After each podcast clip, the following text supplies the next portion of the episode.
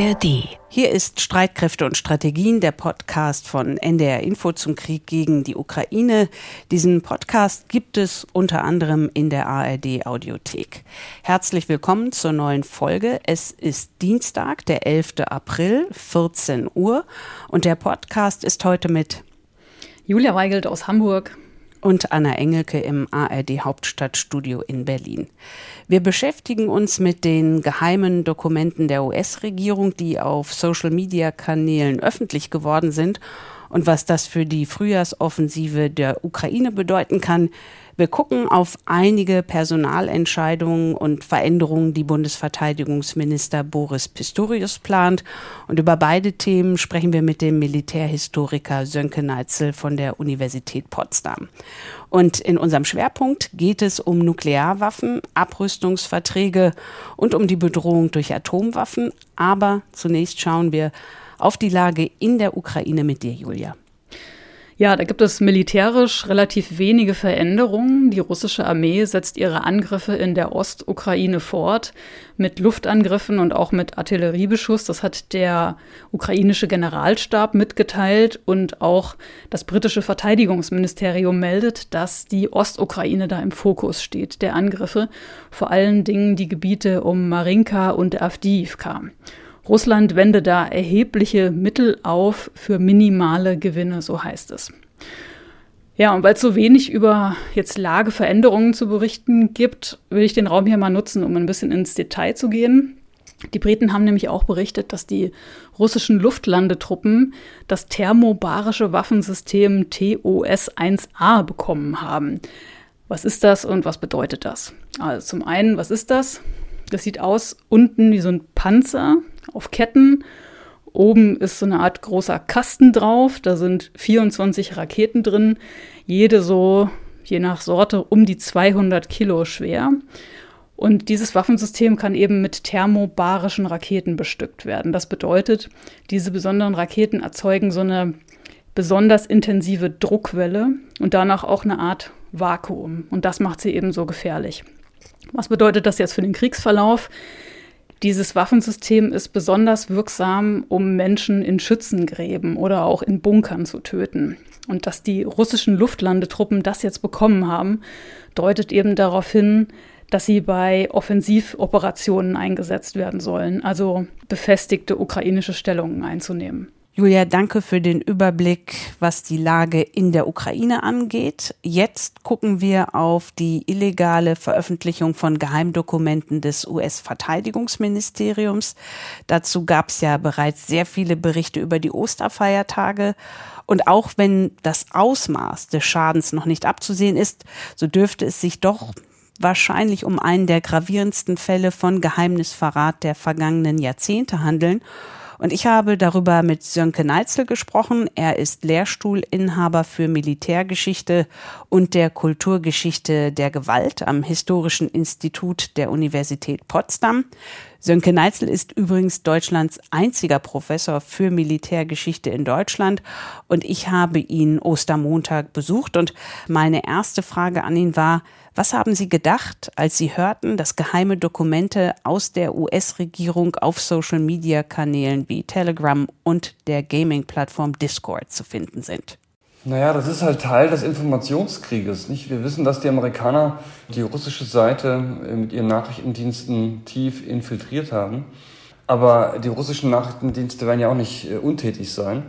Und diese Dokumente kommen ja nicht, fliegen ja nicht vom Mars runter, sondern sind ja mit tätiger Mithilfe des russischen Nachrichtendienstes oder Teil des russischen Nachrichtendienstes, müssen wir formulieren, dann in die Öffentlichkeit gekommen.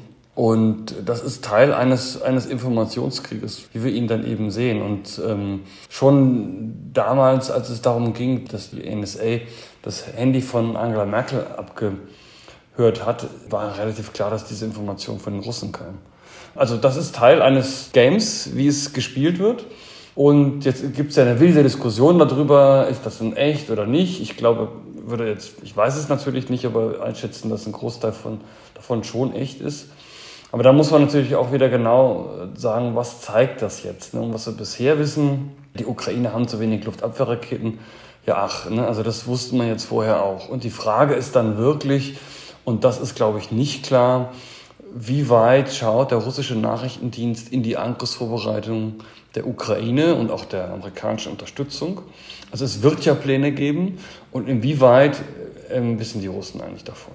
Und das ist eine interessante Sache in diesem Informationskrieg, denn eigentlich haben wir so im 20. Jahrhundert immer gesagt, naja, diese Geschichte von Spionen, dem Meisterspion, das spielt eigentlich gar keine große Rolle. Meistens ist es die Ab Abhören von Funk und Luftaufklärung und sowas. Aber im Ukraine-Krieg scheint es doch wohl schon so zu sein, dass die Amerikaner das russische System äh, so durchdrungen haben und so viel Informationen haben, dass sie irgendwie Zugänge haben müssen, die über Funkentzifferung hinausgehen. Und jetzt ist natürlich die Frage, äh, haben die Russen das vielleicht auch auf ukrainischer Seite? Das wissen wir nicht, das würde aber wahrscheinlich auch nicht liegen.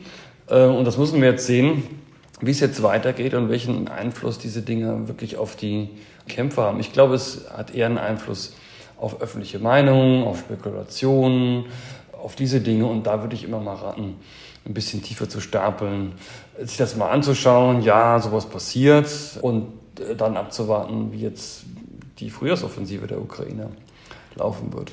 Die amerikanische Seite scheint es aber sehr ernst zu nehmen. Das US-Justizministerium hat eine Untersuchung äh, angestellt bzw. angestoßen. Und auch in den amerikanischen Medien gibt es Berichte dahingehend, dass möglicherweise diese Informationen von amerikanischer Seite durchgestochen sein müssen, weil darunter nicht nur Informationen zum Ukraine-Krieg sind, sondern auch Informationen über Partner der USA, die eigentlich auch so wie sowieso zum Beispiel das Verteidigungsministerium, das Pentagon, das amerikanische gar nicht verlassen sollten. Die Frage ist nur, sind das einfach Whistleblower, die aus welchen Gründen auch handeln? Ähm, und ich glaube, also ich weiß es natürlich nicht, aber ich kann mir nicht vorstellen, dass der russische Nachrichtendienst da nicht die Finger mit drin hatte. Denn wir wissen ja, dass diese Leute nicht auch andere Leute anwerben, dass es Kontakte gibt. Was ist das Motiv? Also bei Snowden war das noch nachvollziehbar, dass er einfach gesehen hat, dass er nicht einverstanden war mit der Form der Überwachung und dass er deswegen, so wirkt es zumindest, aus altruistischen Motiven gehandelt hat. Das sehe ich jetzt hier nicht.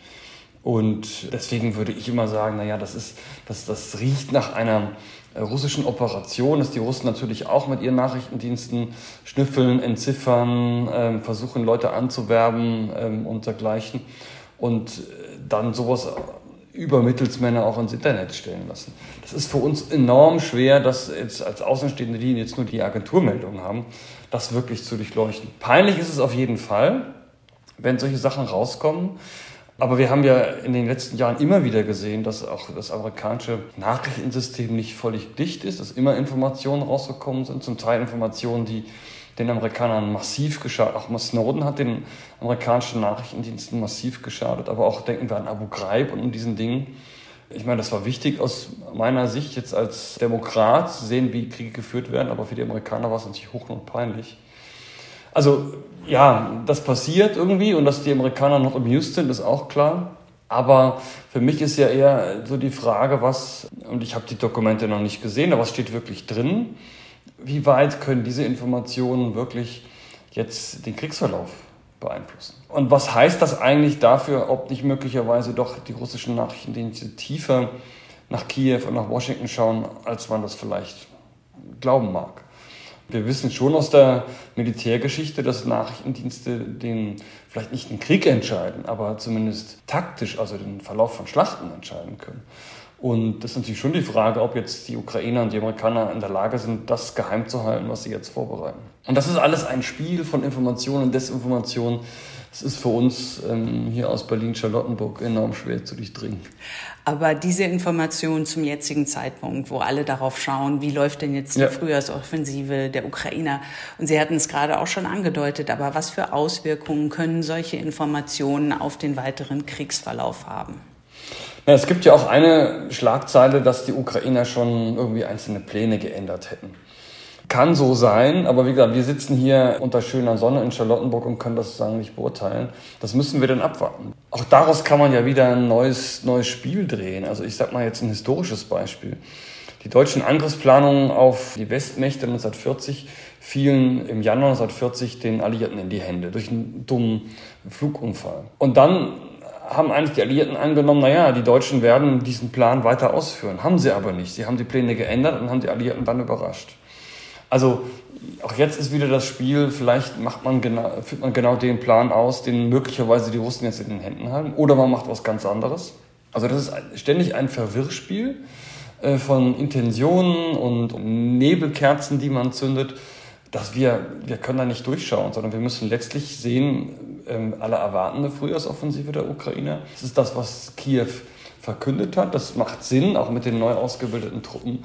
Und wir müssen letztlich warten, was passiert. Und wie diese Offensive dann verläuft, hängt von ganz vielen Faktoren ab. Vielleicht ist dieses, diese, diese, diese, diese geleakten Dokumente nur ein Hinweis darauf, dass es natürlich auch ein Krieg der Nachrichtendienste ist. Dass das eine Dimension ist, die wir nur schwer durchdringen können, von dem wir nur wahr und falsch nur sehr schwer unterscheiden können, aber dass das natürlich eine Rolle spielt. Aber auch wir wissen auch, dass eben dieser Nachrichtendienstkrieg eben aus so vielen verschiedenen Faktoren zusammengesetzt ist. Also was natürlich sein kann, ist, dass die Russen jetzt äh, doch vielleicht Hinweise bekommen, wie die Amerikaner ihre Informationen sammeln und dass sich da Leaks einfach schließen. Herr Neitzel, wir haben uns aber eigentlich hier verabredet, um über Verteidigungsminister Pistorius zu sprechen und seine bisherigen Entscheidungen. Wir hatten Ende Januar schon einmal miteinander gesprochen und damals war Boris Pistorius gerade einige Tage im Amt und Ihre Hoffnung war damals, dass der neue SPD-Minister wirkliche Veränderungen im Verteidigungsministerium voranbringt. Inzwischen hat Pistorius eine Staatssekretärin ausgewechselt, den Generalinspekteur und auch die Leiterin des Beschaffungsamtes in Koblenz. Was halten Sie von diesen Entscheidungen? Ich finde die gut und ich kann Pistorius ähm, eigentlich nur unterstützen. Er wird meine Unterstützung nicht brauchen, aber ich kann ihn eigentlich nur bestärken, diesen Weg ganz konsequent weiterzugehen. Denn meines Erachtens ähm, hat er Personalentscheidungen getroffen, die lange überfällig waren, ohne jetzt den ausgewechselten ähm, Damen und Herren zu nahe zu treten, aber dass wir ein Problem im System hatten, das nicht nur an Frau Lamprecht, der Vorgängerin von Herrn Pistorius lag, sondern auch an der Ebene darunter, also der Ebene der Besoldungsgruppen B9 bis B11. Das liegt für mich und eigentlich für alle anderen auf der Hand. Und die große Frage ist ja, ist in der Bundeswehrspitze wirklich die Zeitenwende angekommen? Gab es wirklich genug Führungskräfte, die äh, gesagt haben, die deutlich gemacht haben, der Politik deutlich gemacht haben, was sich verändern muss? Grundlegende Regelveränderungen, Gesetzesänderungen gar, Grundgesetzänderungen gar? Gab es wirklich genug Informationen und Druck auf die Politik zu sagen, wenn die Zeitenwende funktionieren soll, dann muss sich, müssen sich diese fünf Punkte oder diese sechs Punkte verändern? Da habe ich meine großen Zweifel gehabt. Ich weiß natürlich nicht, was Herr Zorn oder Staatssekretärin Suthoff mit der Ministerin oder dem Kanzler gar besprochen haben. Aber mein Eindruck war eben nicht, dass diese Führungsebene wirklich den nötigen Druck auf den Kessel bekommen hat. Also gerade Herr Zorn hat äh, große Verdienste, das ist, würde keiner dem widersprechen, völlig klar.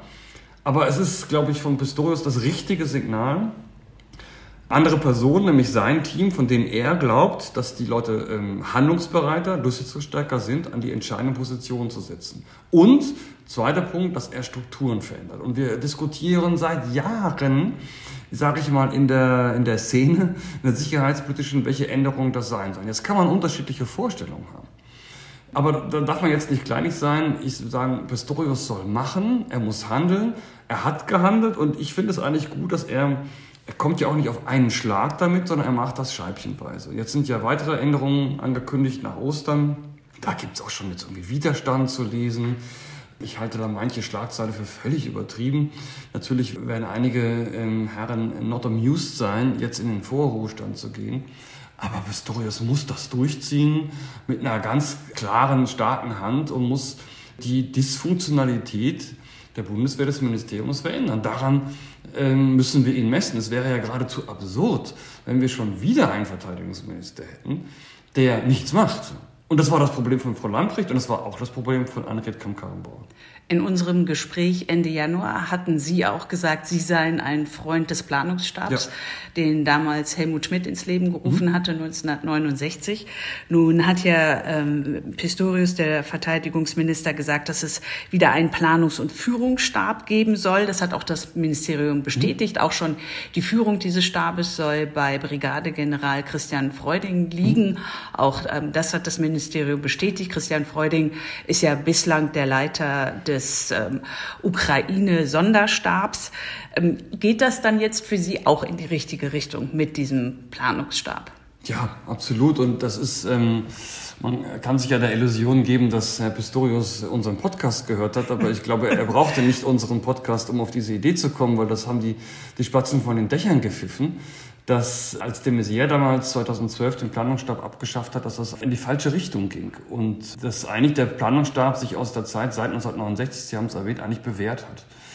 Und dass jetzt Christian Freuding den führen soll, halte ich auch für eine exzellente Idee. Christian Freuding ist einer der intelligentesten, äh, gebildetsten, führungsstärksten Persönlichkeiten, die die Bundeswehr hat. Und einige nölen jetzt offenbar, wenn ich die Meldung richtig sehe, ich bin nur Brigadegeneral.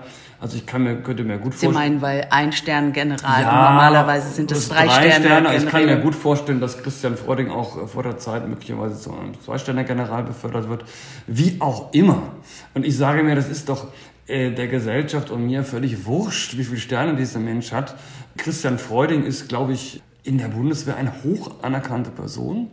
Nicht, er war Jahrgangsbester in seinem Generalstabsdienst und so, hat Truppenerfahrung, hat Fronterfahrung, er war in Afghanistan, er war lange Adju ähm, der Ministerin, er kennt das Geschehen, ist auch in einer Öffentlichkeit bekannt jetzt ja äh, durch, durch den Ukraine-Stab. Also aus meiner Sicht hat Pistorius, wenn es so kommt, und es ist ja bestätigt, dass Freuding da einen diesen Planungs- und Führungsstab übernimmt, genau den richtigen dafür genommen. Und auch bei, bei Herrn Breuer, dem neuen Generalinspekteur, ähm, ist das auch nachvollziehbar.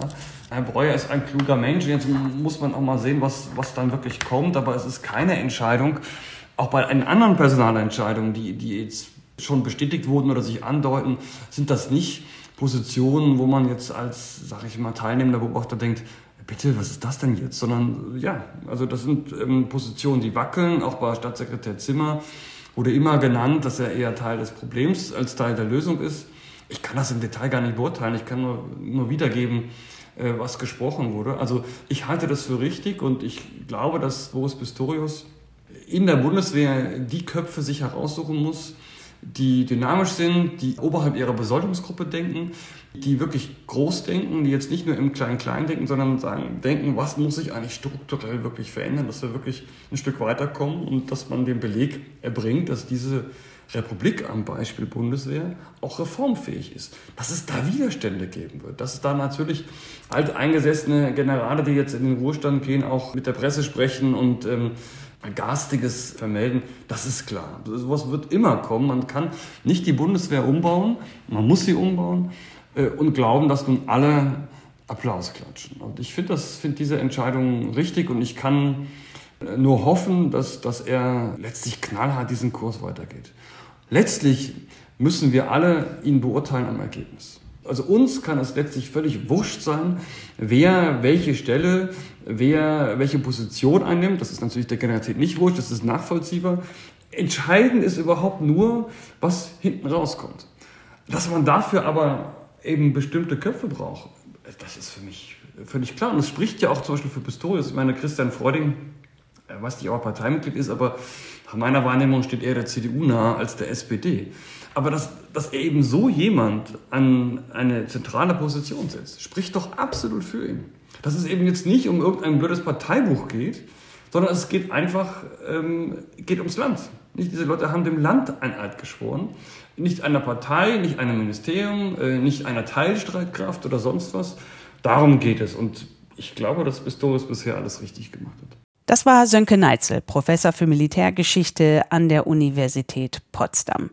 Den Link zum ersten Gespräch, das Kai Küstner und ich mit Sönke Neitzel Ende Januar geführt haben, den findet ihr in den Show Notes. Und noch ein Nachtrag zu den geheimen Dokumenten aus der US-Regierung.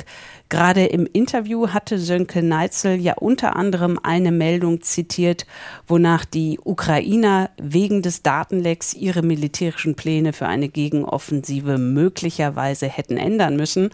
Und am Montagabend hatten unsere ARD-Kollegen im Studio Kiew die Gelegenheit, darüber mit dem Sekretär des ukrainischen Sicherheits- und Verteidigungsrats zu sprechen.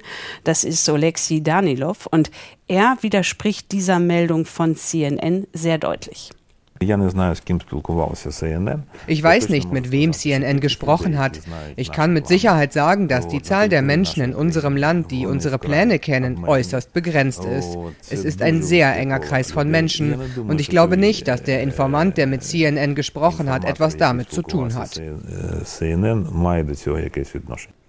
So viel erstmal zu diesem Thema. Das wird uns mit Sicherheit weiter beschäftigen. Aber jetzt zu dir, Julia, und unserem Schwerpunkt Nuklearwaffen und nukleare Bedrohung. Mit Beginn des Krieges gegen die Ukraine hat Russlands Präsident Putin ja auch begonnen, mit Atomwaffen zu drohen. Gerade mal drei Tage nach Beginn der Invasion hatte Wladimir Putin die russischen Atomstreitkräfte in Alarmbereitschaft versetzt. Und auch danach hat Putin immer wieder gewarnt, auf alle Waffensysteme zurückzugreifen, die Russland habe. Und zuletzt dann die Ankündigung, russische Atomwaffen in Belarus stationieren zu wollen. Julia, du hast dich mit diesem großen Thema beschäftigt. Welche hm. Aspekte hast du dir rausgesucht? Also ich will einerseits mal über wichtige Verträge reden zur Abrüstung und zur Rüstungskontrolle. Da hat sich ja in den vergangenen Jahren einiges getan. Und dann will ich aber auch noch mal über Angst reden. Also Atomwaffen sind ja in erster Linie ein Mittel der psychologischen Kriegsführung, Sie sollen Angst bei Bürgern und auch bei Politikerinnen erzeugen. Und mit Drohungen will Russland eben unter anderem den Deutschen Angst machen, damit, das ist dann das Ziel von Russland, die Bundesregierung keine Waffen mehr an die Ukraine liefert. Und deswegen sprechen wir auch darüber, wie wir mit dieser Angst umgehen können. Okay, dann lass uns aber erst über Rüstungskontrolle sprechen und auch über ein paar Fakten. Fünf Länder haben ja offiziell Atomwaffen, die USA, hm. Russland, China, Frankreich und Großbritannien. Und dann gibt es vier sagen wir mal in Anführungsstrichen de facto Nuklearwaffen führende Staaten, Indien, Pakistan, Israel und Nordkorea. Und natürlich muss man fast auch noch den Iran dazu zählen, der ja seit Jahren daran ist, Atomwaffen zu entwickeln. Und wenn man das dann alles zusammenzählt, wie viele Atomwaffen gibt es derzeit überhaupt auf der Welt? Hm. Also das äh, schwedische Friedensforschungsinstitut SIPRI gibt da ja immer eine ähm, Übersicht raus und 2022 waren es demnach weltweit rund 12.700 Atomsprengköpfe. Davon hat Russland knapp 6.000, also fast die Hälfte, und die USA haben rund 5.500.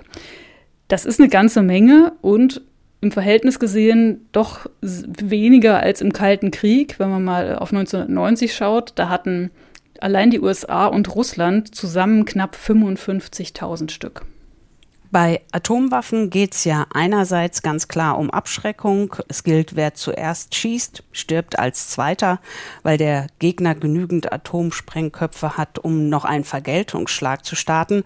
Und andererseits hat sich ja aber auch die Zahl drastisch reduziert. Also es wurde ja hm. tatsächlich mhm. abgerüstet.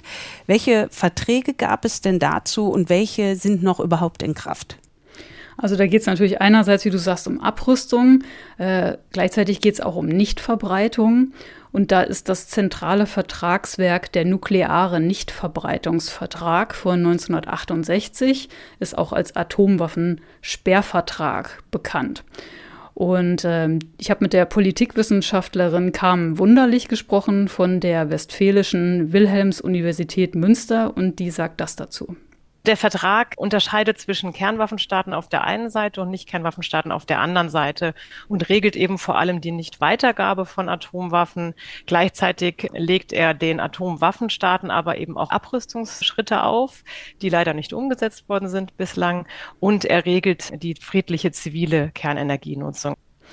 Und außerdem gibt es laut Wunderlich noch 40 weitere Verträge zu Atomwaffen. Also um das nochmal klar zu machen, wir sprechen hier natürlich über eine Auswahl. Wir könnten noch stundenlang weiter über das Thema reden. Ja, und außer internationalen Verträgen gibt es ja auch bilaterale Verträge zwischen den Staaten, mhm. die die meisten Atomwaffen besitzen, nämlich die USA und Russland. Und bevor wir darauf schauen, ordne doch mal ein, wie viel Geld lassen sich diese beiden Länder ihre Atomwaffenprogramme kosten? Also die finanziellen Kosten waren und sind enorm. Mal ein kurzer Blick äh, zurück. Die Federation of American Scientists schätzt die Gesamtmilitärausgaben, also nicht nur Atomwaffen, aber eben auch der Sowjetunion, Mitte der 1980er Jahre auf fast 15 bis 17 Prozent des Bruttoinlandsproduktes. Zum Vergleich, äh, in Deutschland führen wir ja seit Jahren eine Debatte, ob und wie wir zwei Prozent des Bruttoinlandsproduktes überhaupt erreichen wollen, können oder werden. Kommen wir mal zurück zur Gegenwart. Laut Berechnungen der internationalen Kampagne zur Abschaffung von Atomwaffen hat Russland 2021 knapp 9 Milliarden Dollar für Atomwaffen ausgegeben, die USA im selben Zeitraum 44 Milliarden Dollar, also ein Vielfaches mehr. Der US-Kongress schätzte 2021 zudem die Gesamtkosten für die Aufrechterhaltung und auch die Modernisierung der sogenannten nuklearen Triade auf über 630 Milliarden Dollar binnen der kommenden zehn Jahre. Also Nochmal kurz nukleare Triade, damit sind Langstreckenbomber gemeint, Interkontinentalraketen und auch U-Boote, die Atomwaffen abschießen können. Die Summen, die du genannt hast, die sind natürlich enorm. Um welche Abrüstungs- bzw. Begrenzungsverträge zwischen den USA und Russland geht es konkret? Da gibt es einerseits den SALT-Prozess, das bedeutet Strategic Arms Limitation Talks. Da gab es zwei Abkommen in den 1970er Jahren. Da ging es um Höchstgrenzen für bestimmte nukleare Abschussvorrichtungen, nicht aber die Zahl der Sprengköpfe. Dann kann man sich vielleicht nochmal merken, es gab den Vertrag über die Begrenzung von Raketenabwehrsystemen, das Anti-Ballistic Missile Treaty, ABM. Das wurde 2002 gekündigt von den USA nach den Anschlägen vom 11. September 2001, weil die USA eben neue Raketenabwehrsysteme entwickeln wollten. Die Politikwissenschaftlerin Carmen Wunderlich sagt dazu. In der Folge kam es dann eben zu einer Erosion, zu einem Zerfall weitergehender Rüstungskontrollabkommen, zum Beispiel dem äh, INF-Vertrag, der ähm, äh, bodengestützte nukleare Mittelstreckenraketen verbietet. Die beiden Staaten haben sich gegenseitig dann Vertragsverletzungen vorgeworfen und nunmehr ist der Stand eben so, dass der New Start-Vertrag, der strategische ähm, Waffen begrenzt, ähm, also sowohl nukleare Sprengköpfe zahlenmäßig begrenzt als auch äh, Raketensysteme zu ihrer Ausbringung, dass der zwar noch existiert, aber momentan äh, suspendiert ist. Also New Start, ein Vertrag von 2011, wurde schon angesprochen, reduzierte die Anzahl der Sprengköpfe auf jeweils 1550 und die der Trägermittel auf 800. Trägermittel, ich hatte es eben schon gesagt, ne, das sind einerseits Flugzeuge, die Langstreckenbomber, dann die Interkontinentalraketen äh, und auch U-Boote, die diese Abschussvorrichtungen haben. Der New Start-Vertrag läuft noch bis 2026. Russlands Präsident Putin hat ihn allerdings außer Kraft gesetzt. Das hat er ja schon bei seiner Rede an die Nation am 21. Februar in diesem Jahr angekündigt. Es gibt dazu allerdings teils widersprüchliche Aussagen. Der russische Vize-Außenminister Sergei Ryabkov sagte vor zwei Wochen nämlich, Russland werde doch weiterhin vorab Informationen über seine Raketentests geben. Wenn wir auf den Krieg Russlands gegen die Ukraine schauen, dann ist ja wichtig für die Einordnung, dass die Ukraine bis zum Ende der Sowjetunion selbst Atomwaffen hatte. Also bis zum sogenannten Budapester Memorandum 1994, mit dem die Ukraine ja dann auf die Atomwaffen verzichtet hatte.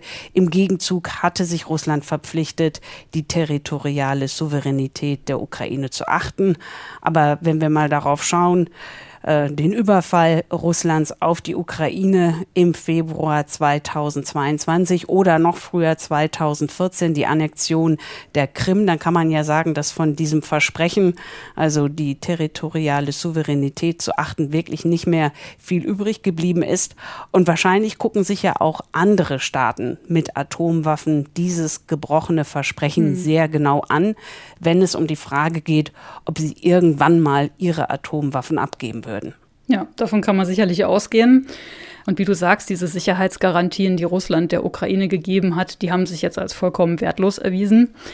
In dem Zusammenhang finde ich es aber auch immer noch mal spannend zu wissen, dass diese Kontrollsysteme der ukrainischen Atomwaffen ja in Russland waren. Also die Ukraine hätte mit den Waffen wenig anfangen können. Das hat auch der damalige ukrainische Präsident Leonid Kravtschuk der Deutschen Welle mal gesagt. Wobei natürlich die Frage bleibt, ob Russland die Ukraine angegriffen hätte, wenn sie noch über Atomwaffen verfügt hätte. Also ob die hm. Abschreckung nicht vielleicht doch funktioniert hätte. Also ist alles Theorie, aber zumindest eine interessante Frage. Und in diesem Zusammenhang lass uns doch mal auf das Konzept der gegenseitigen Abschreckung gucken und auch der Kritik daran. Du hast dir eine These dazu genauer angeschaut. Welche? Genau, es gibt eine These, die in der Politikwissenschaft diskutiert wird, dass die nukleare Abschreckung die Welt gar nicht sicherer mache, sondern eher so eine Weltordnung stabilisiere, in der mehrheitlich westliche Staaten plus eben auch China und Russland Atomwaffen haben dürfen, die meisten Länder des globalen Südens aber keine haben dürfen äh, und so eben bestehende Machtstrukturen aufrechterhalten werden. Die Kritik ist da also, bei Atomwaffen geht es nicht um Sicherheit, sondern um Macht. Und bei diesem Ansatz wird auch stärker diskutiert, welche Konsequenzen so ein Atomwaffeneinsatz eigentlich hätte, hat mir die Politikwissenschaftlerin Carmen Wunderlich erklärt welche Konsequenzen nukleare Tests für Menschen schon gehabt haben, deren Belange aber bislang im nuklearen Nichtverbreitungsregime nicht gehört worden sind. Und ähm, das Ganze ist gemündet in den Atomwaffenverbotsvertrag, der 2021 dann auch tatsächlich in Kraft getreten ist und dem die Atomwaffenstaaten, es wird sie nicht verwundern, fernbleiben und ihn vehement ablehnen, dem aber sehr viele Staaten aus dem globalen Süden angehören und der vor allem auch Opfern und Betroffenen von Atomwaffen Waffentests und Einsätzen äh, Gehör verschafft und Mitspracherechte verschafft und der versucht, Kompensationsmaßnahmen auch vorzusehen, äh, um eben zum Beispiel Nachkommen oder Menschen äh, in diesen äh, Ländern zu helfen, die immer noch unter gesundheitlichen Folgen leiden oder Umweltsanierungsmaßnahmen durchzuführen. Und ich halte das für eine ganz große Errungenschaft, dass jetzt stärker eben auf solche Machtasymmetrien geschaut wird. Und sie spricht hier den Atomwaffenverbotsvertrag an, kann man sich vielleicht auch nochmal merken. Das ist eine internationale Vereinbarung, über die die UN-Generalversammlung seit 2016 verhandelt hat und 2021 ist er eben in Kraft getreten. Von den 190 Staaten hatten im August 2021 86 den Vertrag unterzeichnet, 56 ratifiziert wurde angesprochen, die Atomwaffenstaaten China, Frankreich, Russland, USA und Großbritannien haben diesen Atomwaffenverbotsvertrag weder unterstützt noch ratifiziert. Lass uns nochmal auf Deutschland schauen. Wie ist die Haltung der Bundesregierung zu diesem Atomwaffenverbotsvertrag? Die Bundesregierung sagt, Ziel für Deutschland bleibe schon eine atomwaffenfreie Welt. Aber bei dieser Vertragsstaatenkonferenz wolle man nur als Beobachter, nicht als Mitglied teilnehmen. Deutschland wolle, das, jetzt zitiere ich mal den Koalitionsvertrag, die Intention des Vertrages konstruktiv begleiten. Und im Koalitionsvertrag steht auch, dass Deutschland sich zur Aufrechterhaltung eines glaubwürdigen Abschreckungspotenzials bekennt. Die Bundesregierung begründet das mit der fortbestehenden Bedrohung für die Sicherheit Deutschlands und Europas und wolle so die Sorgen insbesondere von mittel- und osteuropäischen Ländern ernst nehmen. Mit Abschreckungspotenzial ist die sogenannte nukleare Teilhabe gemeint. Und dafür hat die Bundesregierung für die Luftwaffe jüngst auch amerikanische F-35-Jets bestellt, die mit Atomwaffen der US-Streitkräfte bestückt werden können. Damit sollen die altersschwachen Tornado-Jets ersetzt werden. Du hast gerade äh, nukleare Teilhabe angesprochen. Kannst du noch mal erklären das Konzept der nuklearen Teilhabe? Was ist damit gemeint und wie wird es derzeit in Europa umgesetzt? Ja, es ist ein Konzept innerhalb der Abschreckungspolitik der NATO für Mitgliedstaaten ohne eigene Nuklearwaffen. Und das bedeutet eben, die USA darf ihre Atomwaffen auf dem Gebiet anderer Staaten lagern. Dazu gehört auch Deutschland. Seit Ende der 1950er lagern in Deutschland amerikanische Atomwaffen. Heute gibt es noch rund 20 davon auf dem Luftwaffenstützpunkt Büchel in der Eifel. Das kann man zum Beispiel in einem Bericht des Wissenschaftlichen Dienstes des Bundestages von 2008 nachlesen. Und die Bundeswehr würde im Krisenfall dann diese amerikanischen Atomwaffen mit ihrem deutschen Kampfjets ins Ziel bringen. Das ist die militärische Komponente. Es gibt auch eine politische. Staaten, die bei der nuklearen Teilhabe mitmachen, dürfen dafür auch in zuständigen Gremien mitreden. In Deutschland gab es immer wieder Initiativen, diese US-Atomwaffen vom Bundesgebiet zu entfernen. Das stand zum Beispiel mal im Koalitionsvertrag von 2009 äh, zwischen CDU, CSU und FDP. 2020 hat sich nochmal der SPD-Fraktionschef Rolf Mützen nicht dafür stark gemacht. Und auch Annalena Baerbock von den Grünen hat sich 2021 äh, als Kanzlerkandidatin dafür ausgesprochen. Aber im aktuellen Koalitionsvertrag gibt es eben dieses klare Bekenntnis zur nuklearen Teilhabe. Und deswegen äh, werden solche Vorschläge derzeit keine Aussicht auf Erfolg haben. In der Debatte geht es ja immer auch um taktische und strategische Atomwaffen. In Belarus zum Beispiel sollen ja taktische Atomwaffen mhm. stationiert werden. Erklärst du nochmal den Unterschied? Ja, also strategische Atomwaffen haben eine Reichweite von über 5500 Kilometer, taktische eine geringere Reichweite, also alles unter 5500 Kilometer und auch eine geringere Sprengkraft.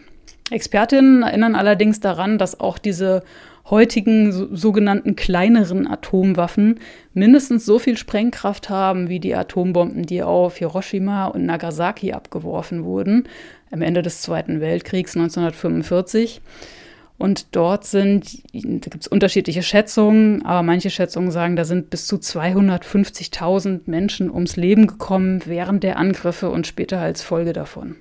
Die Angst vor Atomwaffen ist verständlich und das ist der zweite Aspekt, über den wir heute im Schwerpunkt sprechen wollen. Das Bulletin of the Atomic Scientist betreibt ja eine Doomsday Clock, also eine Uhr, die anzeigt, wie kurz der Weltuntergang angeblich bevorsteht waren es 1991 noch 17 Minuten vor 12, sind es jetzt nur noch 90 Sekunden vor 12. Wie groß ist denn die Gefahr eines Atomkriegs aktuell laut dieser Doomsday Clock? Also diese Doomsday Clock, die ist natürlich recht prominent immer auch in den Nachrichten zu sehen. Aber äh, nochmal klarzustellen, da fließt in den letzten Jahren auch verstärkt die Klimakrise in die Berechnungen ein. Da geht es nicht nur um Atomwaffen. Dennoch schauen wir mal auf die nukleare Doktrin Russlands. Die besagt, dass bei einer existenziellen Bedrohung auch mit einem Nuklearschlag geantwortet werden kann. Und was ist eine existenzielle Bedrohung? Russland hat ja nicht nur die Krim annektiert, sondern auch die teilweise besetzten Regionen Luhansk und Donetsk und Cherson und Saporizhia. Und nach russischer Sichtart ist das russisches Staatsgebiet. Die Politikwissenschaftlerin Carmen Wunderlich sagt aber trotzdem, man müsse keine Angst vor einem Atomkrieg haben derzeit, weil Putin eben diese Atomwaffen als Drohung einsetzt, als Mittel psychologischer Kriegsführung mit dem Ziel, der Westen soll keine Waffen mehr an die Ukraine liefern. Und wie sollten jetzt Politiker und Politikerinnen mit dieser Angst umgehen? Darüber habe ich mal mit Tim Glavion gesprochen vom Giga-Institut. Er forscht zu subjektiver und objektiver Sicherheit. Also wie sicher und unsicher fühlen sich die Leute. Und er rät erstmal zur Vorsicht, was solche Umfrageergebnisse angeht. Die seien nicht immer so aussagekräftig. Er sagt, es ist wichtig, so eine quantitative Forschung mit einer qualitativen zu ergänzen, also mit längeren, tieferen Interviews. Und wenn man sowas macht, dann kann rauskommen, dass Leute einerseits sagen, ja, ich habe jetzt plötzlich Angst vor dem Atomkrieg, aber im Kern vielleicht was ganz anderes ausdrücken wollen. Zum Beispiel sowas wie, ich möchte, dass wir uns jetzt wirklich um eine diplomatische Lösung bemühen, sagt Glavion. Oder sie wollen ausdrücken, es ist so schrecklich, was Russland in der Ukraine dafür Gräueltaten verübt, möchte zum Ausdruck bringen, wie schlimm ich das finde und dass da was gegen getan werden muss. Vielleicht müssen wir mehr Waffen schicken, vielleicht müssen wir weniger Waffen schicken. Also ganz viele Sachen können ausgedrückt werden, indem man eben eine äh, Frage so beantwortet, wie man das Gefühl hat, sie die stärkste Wirkung haben wird. Du hast ja gerade davon gesprochen, dass Putin die Drohung mit Atomwaffen als psychologische Kriegsführung einsetzt. Mit Drohungen kann man ja besser umgehen, wenn man ihnen die Wucht nimmt. Und wie kann man das machen? Was haben deine Recherchen mit Blick darauf ergeben? Ich habe darüber mit Carmen Wunderlich gesprochen und sie nennt da zwei Punkte, auch um einmal so Hoffnung zu machen. Also einerseits gäbe es eine sehr geschlossene Nichtverbreitungsgemeinschaft, die sich gegen diese nuklearen Drohgebärden von Russland positioniert habe. Da gehören auch China und Indien dazu, die ja sonst eher zurückhaltender waren. Und es gibt eben diese starken Bemühungen, die Norm eines Nichteinsatzes von Atomwaffen hochzuhalten. Und Wunderlich sagt auch, es gäbe auch ermutigende Beispiele, wie Vertrauen nach einem solchen massiven Vertrauensbruch wieder aufgebaut werden könne. Zum Beispiel, zum Beispiel Argentinien und Brasilien, die ja auch lange im Konflikt miteinander lagen, wo auch die nukleare Komponente eine Rolle gespielt hat. Und da herrschten inzwischen wieder auskömmliche Beziehungen. Hm, ja, Julia, vielen Dank für deine Recherche. Du hast ja gerade schon angesprochen, dass ähm, China, genauer gesagt der chinesische Staats- und Parteichef Xi Jinping, Russland vor einem möglichen Einsatz von Nuklearwaffen gewarnt hat. Zwar sehr dezent, aber die Warnung war dennoch klar zu verstehen. Und es gibt aus den USA darüber hinaus eine sehr deutliche Warnung an Russland, Atomwaffen einzusetzen. Bereits im vergangenen Spätsommer warnten die USA den russischen Präsidenten erst hinter verschlossenen Türen und dann auch öffentlich, die atomare Option auch nur in Erwägung zu ziehen.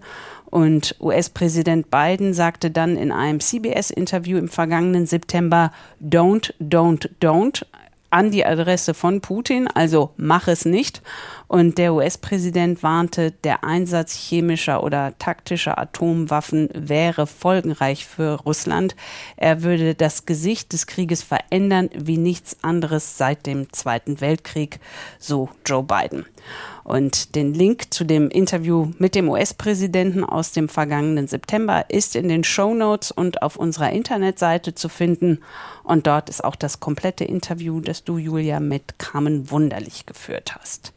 Ja, und das war's für Streitkräfte und Strategien für heute. Die nächste Folge geht bereits am Donnerstag online. Unser Gast ist dann der Militärexperte Oberst Markus Reisner vom österreichischen Bundesheer. Mit ihm haben wir ja in diesem Jahr schon häufiger über die Lage in der Ukraine gesprochen und das wollen wir auch am Donnerstag tun. Also bis Donnerstag. Wir freuen uns bis dahin wie immer über Mails oder auch Sprachnachrichten an streitkräfte.ndr.de. Wir verabschieden uns für heute. Julia Weigelt aus Hamburg und Anna Engelke aus Berlin.